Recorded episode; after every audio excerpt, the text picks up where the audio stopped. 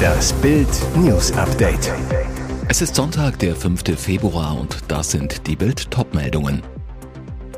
Tötete Ibrahim A. doch aus terroristischen Motiven? Zugkiller drohte im Knast. Ich bin auch ein Anis Amri. Schon wieder Alpenunglück in Südtirol, Bayerin von Lawine verschüttet, tot. Bild kennt die Details, Breitenreiterentscheidung gefallen. Tötete Ibrahim A. doch aus terroristischen Motiven? Vor zwölf Tagen lief Zugkiller Ibrahim A. Amok. Er stach im Regionalexpress RE70 von Kiel nach Hamburg Bahn Azubi Danny 19, dessen Freundin Anne-Marie 17 und verletzte sieben weitere Opfer schwer. Nur sechs Tage nachdem er aus der U-Haft in Bilverde entlassen worden war. Schnell hieß es, der staatenlose Palästinenser sei vermutlich ein verwirrter Einzeltäter. Jetzt liegt Bild das Haftprotokoll vor, das unfassbares Behördenversagen dokumentiert und einen entsetzlichen Verdacht nahelegt. Tötete Ibrahim A doch aus terroristischen Motiven. Vor allem ein Aktenvermerk lässt das Blut in den Adern gefrieren. Sonnabend, 6. August 2022.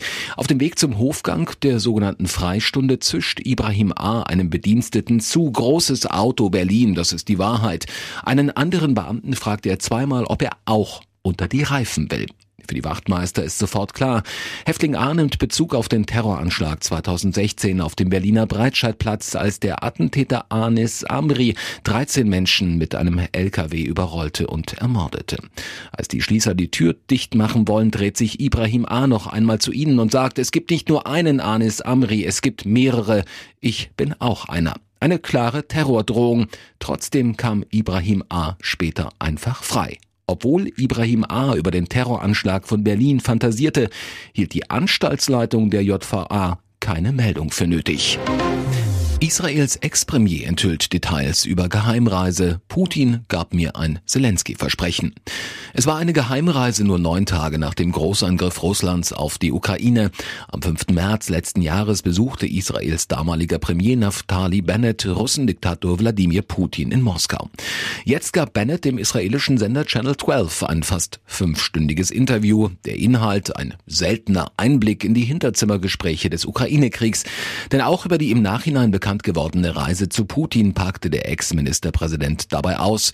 Es war der erste Besuch eines ausländischen Staatschefs nach dem Kriegsbeginn. Auch der Kreml hatte den Termin im Nachgang bestätigt. Putin habe ihm große Zusagen gegeben, dass er Ukraine-Präsident Volodymyr Zelensky nicht umbringen werde, erzählte Bennett in dem Interview. Ich wusste, dass Zelensky bedroht war in einem Bunker. Ich fragte Putin, wollen Sie Zelensky töten? Putin habe geantwortet, ich werde Zelensky nicht töten, erinnerte sich der frühere israelische Regierungschef. Er habe erwidert, ich muss das verstehen. Geben Sie mir Ihr Wort, dass Sie Zelensky nicht töten werden. Und Putin sagte laut Bennett erneut, ich werde Zelensky nicht töten. Der Ex-Premier sagte, er habe den Ukraine-Präsidenten unmittelbar nach dem fast dreistündigen Treffen mit Putin angerufen und von dem Gespräch berichtet. Zwei Stunden danach habe Zelensky in seinem Büro eine Videobotschaft an die Welt aufgenommen und gesagt, ich habe keine Angst. Eigentlich wollte Bennett in dem Krieg vermitteln, den Konflikt zu entschärfen, gelang ihm nicht. Aber er brachte Zelensky offenbar persönliche Sicherheit. Gleichwohl gab es in der Vergangenheit unbestätigte Berichte über vereitelte Attentatsversuche auf den Ukraine-Präsidenten. Schon wieder Alpenunglück in Südtirol. Eine deutsche Skitourengeherin ist in Südtirol bei einem Lawinenabgang gestorben. Die Frau aus Bayern war am Samstagvormittag am Limojoch mit einer weiteren Frau unterwegs, wie die Südtiroler Bergrettung am Sonntag auf Nachfrage bestätigte.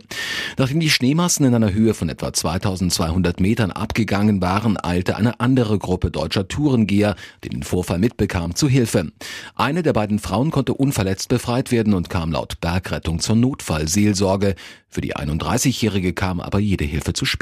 Die Unfallstelle lag rund 80 Kilometer östlich von Bozen, nahe der Grenze zur Region Venetien. 40 Einsatzkräfte der Bergrettung rückten mit Motorschlitten, Raupenfahrzeugen und einem Rettungshubschrauber an. Problem, der Helikopter musste jedoch wegen Windböen bis zu 120 Kilometern pro Stunde wieder zurückfliegen. Die tödlich verunglückte Frau wurde in einer Tiefe von zweieinhalb Metern gefunden. Wiederbelebungsversuche blieben ohne Erfolg. Bild kennt die Details, Breitenreiterentscheidung gefallen. Es hatte sich abgezeichnet, das 2 zu 5 in Bochum war eine Pleite zu viel für Hoffenheim-Trainer André Breitenreiter. Nach Bildinfos soll ihm heute noch mitgeteilt werden, dass er beurlaubt ist. Das ist das Ergebnis aus heutigen Krisengesprächen im Kraichgau. Breitenreiter leitete morgens um 10 Uhr noch das Training in Zusenhausen, brauste um 12.58 Uhr vom Trainingsgelände. Da wusste er noch nicht, dass er nicht mehr zurückkommen braucht. Gestern Abend und heute Nachmittag tagte die Geschäftsführung mit Manager Alexander Rosen und entschied sich letztlich in Absprache mit Gesellschafter Dietmar Hopp für die Entlassung Breitenreiters. Rosen hatte nach dem Debakel in Bochum gesagt, wir werden alles hinterfragen. Punkt. Vielleicht müssen wir auch mal die größere Frage stellen. Denn seit Ex-TSG-Coach Julian Nagelsmann hat Hoffenheim in dreieinhalb Jahren bereits drei Trainer verbrannt. Alfred Schreuder, Sebastian Hoeneß und eben jetzt Breitenreiter. Und jetzt weitere wichtige Meldungen des Tages vom Bild Newsdesk. Tagelang beschäftigte ein chinesischer Spionageballon die US-Politik, bis ein Kampfjet ihn auf Befehl von Präsident Joe Biden schließlich über dem Atlantik abschoss. Ein F-22 Raptor vom Luftwaffenstützpunkt Langley schoss um 14.38 Uhr Ortszeit vor der Küste von South Carolina mit einer einzigen Rakete des Typs AIM 9X Sidewinder den Ballon ab. Nun fragt sich die Welt, wo fliegen solche Ballons noch?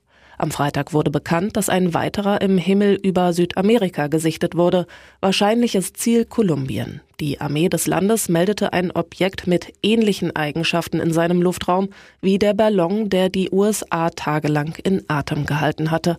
Eine anonyme Quelle teilte der Washington Post mit, dass ein dritter Ballon wahrscheinlich in der Nähe der USA operiert, nachdem der erste Ballon am Donnerstag über Montana entdeckt und ein weiterer am Freitag über Lateinamerika gefunden wurde. Und es sei nicht das erste Mal gewesen, dass ein solcher chinesischer Beobachtungsballon in den US-Luftraum eingedrungen war. Ein Pentagon-Beamter enthüllte, schon unter der Regierung von Bidens Vorgänger Donald Trump hätten sie mindestens dreimal die USA kurz überflogen. Es ist seit Wochen das Thema für alle Royal-Fans. Wer ist die mysteriöse Frau, die Prince Harry zum Mann machte? Der Prinz selbst öffnete die Büchse der Pandora, als er in seinem Buch Spare, deutscher Titel Reserve, Details über sein erstes Mal verriet. Im Kapitel Unrühmliche Episode schildert Harry ganz unverblümt, wie er als 17-Jähriger seine Unschuld an eine ältere Frau verlor. Jetzt scheint das Rätsel gelöst. Eine Baggerfahrerin hat Harry entjungfert. Das behauptet die Dame jetzt jedenfalls selbst in einem großen Interview mit der britischen Daily Mail. Sasha Walpole lebt in Wiltshire im Südwesten Englands, ist heute verheiratet, hat zwei Kinder, arbeitet als Baggerfahrerin. Sie gibt an, den Prinzen während ihrer Arbeit als Pferdepflegerin auf dem Highgrove Anwesen von König Charles getroffen zu haben. Es war sofort feurig. Es hat gefunkt, weil wir es nicht hätten tun sollen. Für mich war er nicht Prinz, sondern Harry, mein Freund. Die Situation war ein bisschen außer Kontrolle geraten. Es fühlte sich unanständig an. Sie habe nicht gewusst, dass der Prinz damals noch Jungfrau war. Er schien zu wissen, was er tat. Es war schnell, wild und aufregend. Ihr hört das Bild News Update mit weiteren Meldungen des Tages. FDP und Grüne streiten. SPD schweigt. Riesenampelzoff um den Straßenbau. In der Ampel eskaliert der Verkehrsstreit. Für die Grünen ist klar, Schienen und Brücken müssen schneller genehmigt werden. Eine Planungsbeschleunigung für den Bau von Straßen hingegen ist schlecht für das Klima und deshalb tabu. Die FDP sieht das anders, pocht auf schnellere Genehmigungen auch für die Straße. Das Problem, solange der Streit ungelöst ist, kann das neue Planungsbeschleunigungsgesetz nicht beschlossen werden und alles dauert so lange wie bisher. Wir können jetzt sofort die Beschleunigung beschließen, die wirklich was bringt. Für die Schiene, für die Reparatur maroder Brücken, für erneuerbare Energien, sagt Grünen-Fraktionschefin Katharina Dröge zu Bild am Sonntag. Viele Untersuchungen zeigen, wer immer neue Straßen baut, verursacht nicht weniger Stau, sondern mehr Verkehr. Dröges Ziel, volle Kraft auf die Schiene, damit in Zukunft mehr Menschen klimafreundlich mit der Bahn fahren. FDP-Fraktionschef Christian Dürr hält dagegen, will kein Verkehrsträger außen vor lassen. Dürr zu Bild am Sonntag. Ich halte es für Unsinn, dass der Ausbau von Straßen klimaschädlich ist. Es fahren nicht weniger Menschen Auto, nur weil eine Autobahn langsam gebaut wird. Tatsächlich haben wir in Deutschland aber ein großes Stauproblem, das zu hohen CO2-Emissionen führt. Und die SPD, die hält sich im Streit auffällig zurück. Hier ist das Bild News Update. Und das ist heute auch noch hörenswert. Warum elf Stunden damit zu tun haben. Liebesaus bei Kylie Minogue. Schluss aus und vorbei. Sängerin Kylie Minogue und ihr britischer Freund, der ehemalige GQ-Manager Paul Salamans, gehen ab sofort getrennte Wege. Nach fünf Jahren Beziehung. Erst vor einem Jahr ist die gebürtige Australierin zurück in ihr Heimatland. Und das ohne ihren Paul. Und nach dem Jahr ist laut The Sun klar, das funktioniert so nicht. Ihre neue Welttournee startet die Sängerin also als Single. Kennengelernt haben sich Kylie und Paul 2018 durch gemeinsame Freunde. Während zunächst jahrelang alles reibungslos lief, mussten sie die erste Hürde während der Corona-Pandemie 2021 meistern. Das Paar konnte sich in dieser Zeit über neun Monate nicht persönlich sehen. Sie sonnte sich in Melbourne, er lebte weiter in London. Die Zeitverschiebung von elf Stunden machten auch eine Kommunikation via FaceTime und Co. nicht gerade leicht. Sie und Paul seien trotz der Trennung immer noch befreundet, folgen sich auch noch gegenseitig auf Instagram. Kylie entfernte aber alle gemeinsamen Fotos.